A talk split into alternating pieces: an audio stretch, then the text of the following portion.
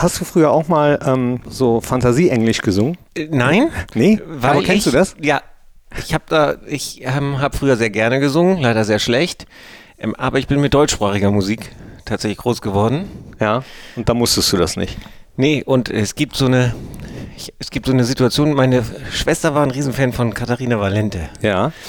Und äh, hatte dann so eine Kassette, hat sie mir dann gegeben und ich habe dann diese Musik gehört, Katharina Valente und habe auf dem Walkman und habe mitgesungen und meine Mutter hat sich totgelacht. Ich war natürlich schwer beleidigt, weil ich dachte, ich singe total gut und, ähm, und dann hat meine Mutter das mal aufgenommen. das war jetzt kein Fantasiedeutsch, es war nur so, dass ich, das war zu schnell für mich.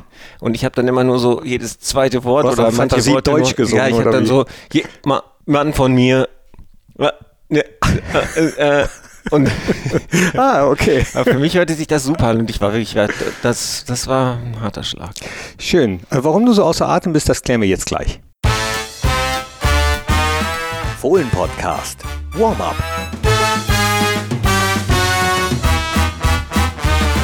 Hallo, herzlich willkommen zum Fohlen Podcast. Hier ist das Warm-up vor dem Spiel gegen Schalke 04. Mir gegenüber einer unserer Pressesprecher, Lübo Popken. Hi. Moin. Warum bist du so außer Atem? Bist du immer noch nicht ähm, wieder genesen, hätte ich fast gesagt, nach dem Spiel der Presseabteilung gestern Abend im Käfig? Nee, das hat damit äh, tatsächlich nichts zu tun, sondern ich bin einfach nur sehr schnell die Treppe rauf. Und ich bin jetzt in einem Alter, erstmal was haben dann. Ah, okay, verstehe. Dann komm erstmal zur Ruhe. Wir sprechen über das Spiel gegen Schalke. Aber bevor wir über das Spiel sprechen, doch noch ganz kurz. Wie war es denn gestern Abend? Die Presseabteilung hat Fußball gespielt. Die Presseabteilung hat Fußball gespielt und äh, es hat man sich mal wieder gezeigt, dass ähm, über Fußball sprechen was anderes ist als Fußball spielen. Ja, genau. Jetzt sprechen wir aber tatsächlich über das Spiel gegen den FC Schalke 04. Äh, eben ist die Pressekonferenz mit Daniel Farke und Roland Wirkus zu Ende gegangen. Da werden wir auch noch ein paar Stimmen draus hören, wie ihr es aus dem Warm-up mittlerweile gewohnt seid. Äh, vorher schauen wir doch einfach mal, wie die Voraussetzungen sind. Borussia Mönchengladbach gegen Schalke. Das heißt, wir treffen auf eine Mannschaft. Die ist Tabellenletzter. Die hat nur zwei Spiele gewonnen. Die hat den schwächsten Sturm. Die hat die schwächste Abwehr. Die hat 14 zu 41 äh, Tore. Die hat insgesamt 10 Punkte. Also sagt man, klare Sache, ne? Ja, sagt man. Ja. Was sagst du?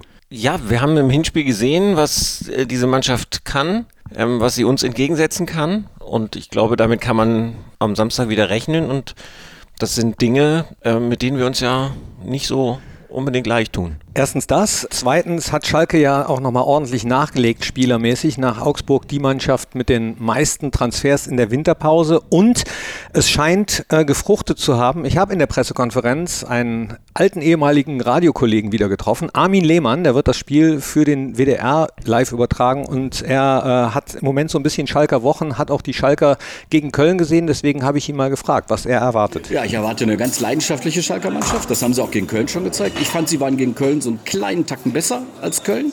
Der FC hat auch nicht so optimal gespielt. Und bei Schalke kommen jetzt unheimlich viele Spieler zurück, die lange verletzt waren. Salazar ist eingewechselt worden. Er hatte die Riesenchance, äh, kurz vor Schluss den Siegtreffer zu köpfen. Ist nicht so seine Stärke. Kral ist wieder dabei. Fehrmann steht im Tor, so eine Schalker Legende. Das hat da, glaube ich, auch irgendwas bewirkt und verändert. Und die sollte man echt nicht unterschätzen. Das wird ein richtig hartes Stück Arbeit. Also hört sich nach alles äh, anderem als einer klaren Angelegenheit an, aber wir, wir kennen das. Du hast es angesprochen, tun wir uns sowieso nicht so leicht mit und insgesamt Bundesliga äh, ist relativ eng da unten. Ja, ist, äh, oben Oder auch eng. in der Mitte. Ja, und in der Mitte auch. Dieses Jahr hat wirklich, also ähm, viel enger geht es ja gar nicht äh, in dieser Liga. Das haben wir uns alle gewünscht. Und das macht den Reiz äh, dieser Liga aus. Du hast das Hinspiel angesprochen. Erinnern wir uns nochmal, was hast du für Gedanken daran? Ich habe eben nochmal genau nachgeguckt, ich habe es fürs Fohlenradio übertragen dürfen und weiß noch genau, äh, wie traurig ich am Ende war. Ja. Obwohl es ein geiler Kick war. Ja, genau. Also zunächst mal erinnere ich mich daran, dass es einfach schön war, wieder im Parkstadion oder in der Felddienstarena zu sein. Ja, ja, genau. Oh mein Gott, so alt bin ich auch noch nicht. Und dass die Stimmung überragend war. Mhm. Ja, und äh, dass wir uns, lange schwer getan haben und äh, dann in Rückstand geraten sind, das Spiel gedreht haben. Ja, und über diesen Ausgleich würde ich nicht sprechen. Ja, doch. Ich äh, möchte aber noch mal ganz kurz drüber sprechen. Vor allem erstmal über dieses Spiel gedreht. Wir haben zurückgelegen. Jan Sommer hat uns dann noch vor dem 0 zu 2 bewahrt und dann waren es äh, Markus Thiram und Jonas Hofmann, die uns in Front gebracht haben.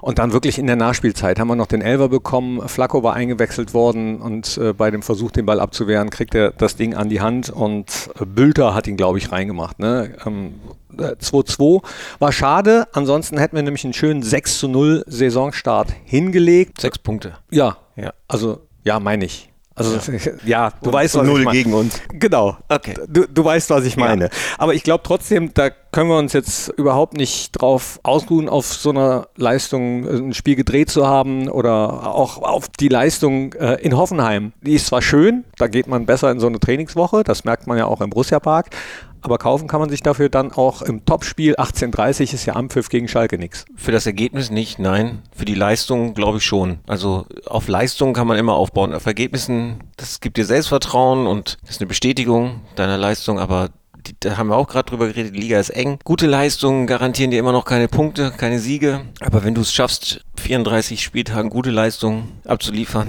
ist die Chance, dass du viele Punkte holst, größer, als wenn du 34 Mal schlecht spielst. Du sollst irgendwas mit Fußball machen und mhm. Medien.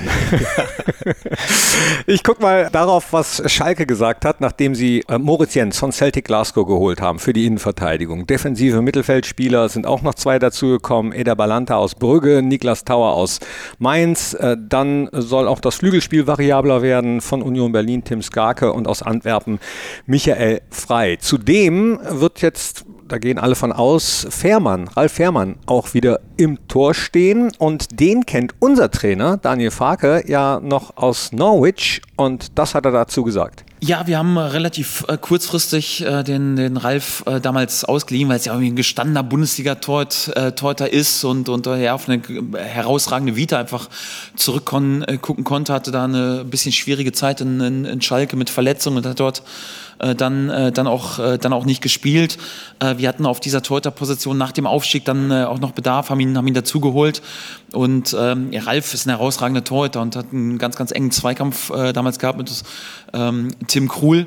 Ähm, ja, der sich dann in der Vorbereitung so ein bisschen durchgesetzt hat, war natürlich die Konkurrenz auch extrem hoch. Tim Krul ist daraufhin dann ja, Spieler der Saison geworden irgendwie und, und einer der besten Torhüter der Premier League ist ausgezeichnet worden, ist die Nummer eins in, in Holland geworden, war schon irgendwie großer Konkurrenzkampf irgendwie für, äh, für Ralf Fährmann, aber Ralf ist ein äh, sehr, sehr guter Torhüter, ist ja irgendwie auf Schalke auch eine, auch eine Legende, ist irgendwie ja auch keine gute Nachricht, wenn er im Tor steht, weil ich weiß, da ist ein richtig guter Bundesliga-Torhüter äh, Torhüter im Tor, aber er hätte sich ganz bestimmt damals in der Zeit auch gewünscht, dann noch mehr Spielanteile zu haben in, in, äh, in Norwich und ist, ist auch ein Torhüter, der auf Bundesliga-Level, auch auf Premier League-Level, glaube ich, absolut äh, abliefern kann, noch abliefern kann, ist ein sehr, sehr guter Torhüter. Ja, was glaubst du? Ist so eine Personalie, kann das entscheidend sein, dass eine Mannschaft dann auch anders auftritt? Ja, der Torhüter ist natürlich eine, eine sehr äh, entscheidende Figur. Ähm, Ralf Herrmann steht für Schalke wie, glaube ich, sonst kein anderer Spieler in diesem Kader. Das kann schon einen Ausschlag geben, aber das wird ganz sicher das Spiel nicht entscheiden.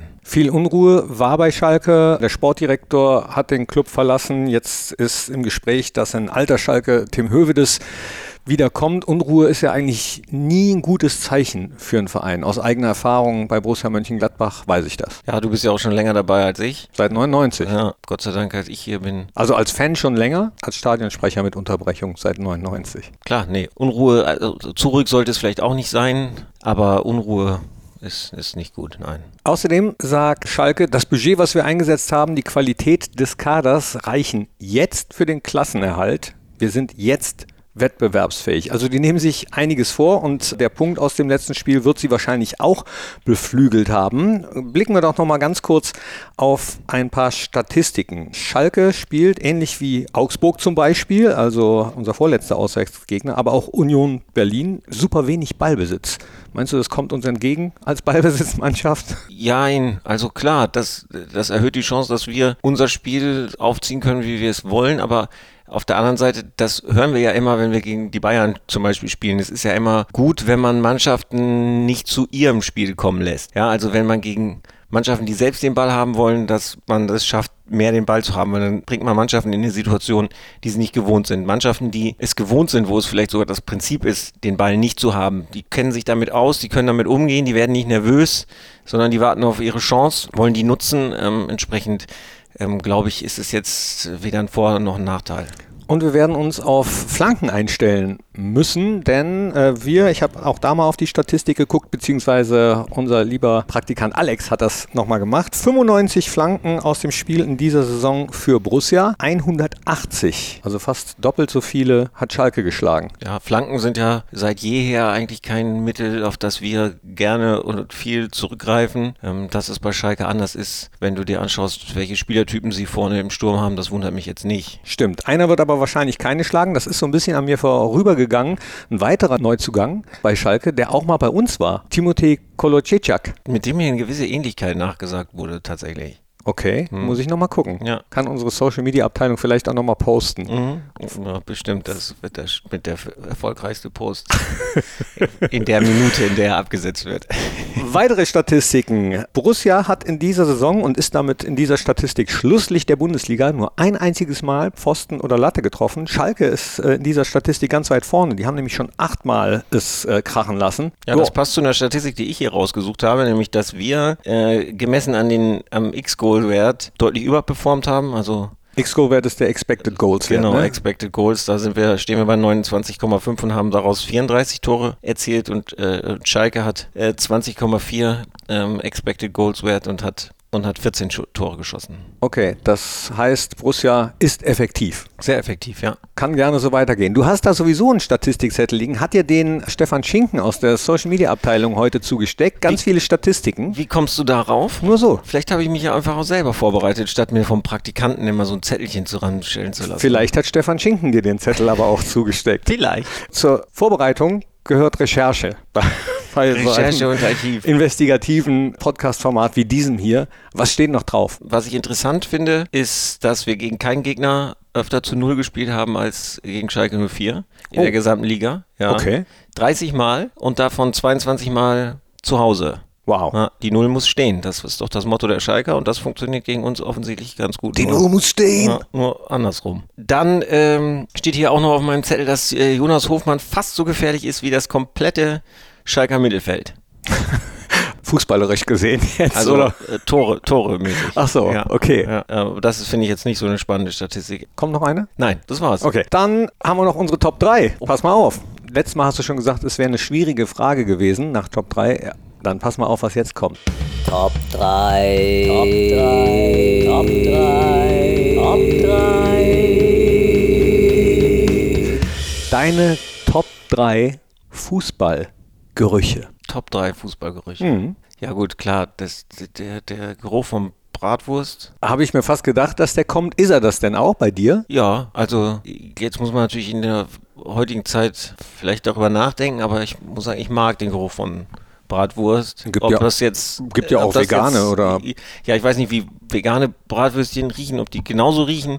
Und äh, fürs Klima ist es sicherlich alles nicht gut und, äh, und ist auch nötig und richtig, dass man sich Gedanken darüber macht. Nichtsdestotrotz Kannst du ja Bratwurstgeruch mögen. ja, Ja. Ich, ich mag Bratwurstgeruch. Ich, ich mag auch den Geruch von frisch gemähtem Gras. Mhm. Den, den, den finde ich gut. Und ähm, ja, tatsächlich mag ich dann auch den Geruch von, von einer Bierdusche, weil wenn du ne, wenn du mit einem Bierduschengeruch aus einem Fußballstadion rausgehst, heißt das in der Regel, dass es was zu feiern gab. Dass Tore gefallen sind, dass Leute ihr Bier verschüttet haben vor Freude. Ja, finde ich auch schön. Ich habe aber zumindest einen Geruch, den ich noch lieber mag. Und ich weiß ehrlich gesagt gar nicht, wie es bei uns in der Kabine unmittelbar vor einem Spiel riecht. Äh, Ich kenne da nur so Kreis- und Bezirksliga-Kabinen und diesen Franz-Brandt-Weingeruch, mit dem viele sich äh, d- sta ja. statt des Aufwärmens die, die Muskulatur aufwärmen. Also den, den liebe ich einfach. Franz Brandwein auf die Muskulatur, das ist ein Geruch, den ich liebe. Und ich mag auch, ich hoffe, dass das jetzt nicht komisch rüberkommt, aber je nachdem, welche Spieler man interviewt, äh, ich bin ja auch so ein bisschen Geruchs-Parfum-Fetischist. Gebe, äh, Schöne Grüße an Jeremy Fragrance an dieser Stelle. Das rieche ich auch gerne. Wenn, wenn so ein, also nicht bei jedem Parfum, aber bei manchen, wenn die so frisch geduscht irgendwie zu, zu Interviews erscheinen. Naja, und Bratwurst und Bier, ach, ich, dagegen kann ich mich einfach nicht wehren. Das ist, es ist einfach, es ist einfach ein schöner Geruch, mu muss ich auch sagen. Ja, und so ein gewohnter Geruch und ein liebgewonnener Geruch, das heißt ja nicht, dass es für andere Generationen nicht vielleicht anders sein wird. Nö, stimmt. Okay, dann äh, habe ich hier eigentlich nichts mehr auf dem Zettel stehen. Die Gesamtstatistik spricht für Borussia, die vielleicht noch ganz kurz in allen Spielen, die wir jemals gegen Schalke gemacht haben, das waren 112, äh, sind wir 45 Mal als Sieger hervorgegangen, 34 Mal gab es ein Unentschieden, 33 Mal hat Schalke gewonnen und äh, tormäßig sah das für uns auch ganz gut aus. 188 für uns, 140 für Schalke. Hoffen wir mal, dass keinste Schalke, viele für uns am Samstag dazukommen. Ich sage danke, dass ihr reingeklickt habt. Ach nee, eins habe ich noch vergessen, fällt mir gerade ein. Ganz, ganz wichtig. Wie sieht es denn eigentlich aus spielermäßig, verletztenmäßig? Ja, da könntest du dich natürlich auch aus der PK bedienen, aber sonst kann auch ich gerne aushelfen. Wie du möchtest. Ja, nö. Kannst du dir jetzt aussuchen. Dö, dö, dö. ähm, ich entscheide mich, ich sage, ich sage Lars Stindl für 10 Punkte und, und Manu Kone für 20 Punkte. Nein, also die beiden haben heute nicht trainiert. Ich bin aber optimistisch, dass beide noch äh, rechtzeitig äh, fit werden. Das klang jetzt beides nicht äh, nach, nach ähm, längerfristigen oder schwerwiegenden Verletzungen. Trotzdem natürlich jeder Trainingstag, den die Jungs nicht mitmachen können, ist dann ist, ist äh, nicht gut. Aber wir haben ansonsten auch noch Alternativen, Gott sei Dank. Wir haben wieder viele Alternativen, ja. Also das ist auch ein auch eine Erkenntnis, finde ich, aus dem Spiel in Hoffenheim, dass man von der Bank äh, inzwischen wirklich auch ähm, Spieler reinbringen kann, die dann äh, den, in diesen letzten Minuten auch noch ihren Stempel aufdrücken können. Also, ich meine, klar, das ist ein Lasso-Player, der gehört ja eigentlich ähm, zum Stammpersonal, aber wie gesagt, wie Luca es gemacht hat, wie Hannes es gemacht hat in, in Hoffenheim, das äh, das hat sich gut angefühlt. Über dieses Hoffenheim-Spiel haben wir jetzt auch ganz, ganz wenig geredet, aber wir wollen ja sowieso immer nach vorne schauen und äh, nicht nur bei ja, ja, nicht so ganz erfolgreichen Spielen das letzte Spiel gar nicht mehr so abhandeln. Deswegen gucken wir nach vorne, gucken auf Schalke. Koitakura hat das auch gemacht in einem Interview auf unserer Homepage brussia.de hat er gesagt, die Schalker kommen mit viel Energie, die Spieler geben alles für diesen Verein und werden sehr hart kämpfen, um hier was zu holen. Deswegen müssen wir darauf eingestellt sein, mit voller Konzentration in das Spiel zu gehen und unseren Fußball durchzubringen. Wenn wir das schaffen, werden wir am Samstag erneut erfolgreich sein. In diesem Sinne hoffe ich, dass das genauso ist und sag aber jetzt, Dankeschön, dass ihr reingeklickt habt. Abonniert den Podcast gerne, gebt ihm viele Punkte, wo man ihm viele Punkte geben kann. Und das letzte Wort, nachdem ich Ole Ole gesagt habe, gehört Lübbe Popken. Go for it. Das war der Fohlen-Podcast. Jetzt abonnieren und keine Ausgabe mehr verpassen. Fohlen-Podcast für euch, mit euch. Wir sind die Fohlen. Wir sind Borussia Mönchengladbach.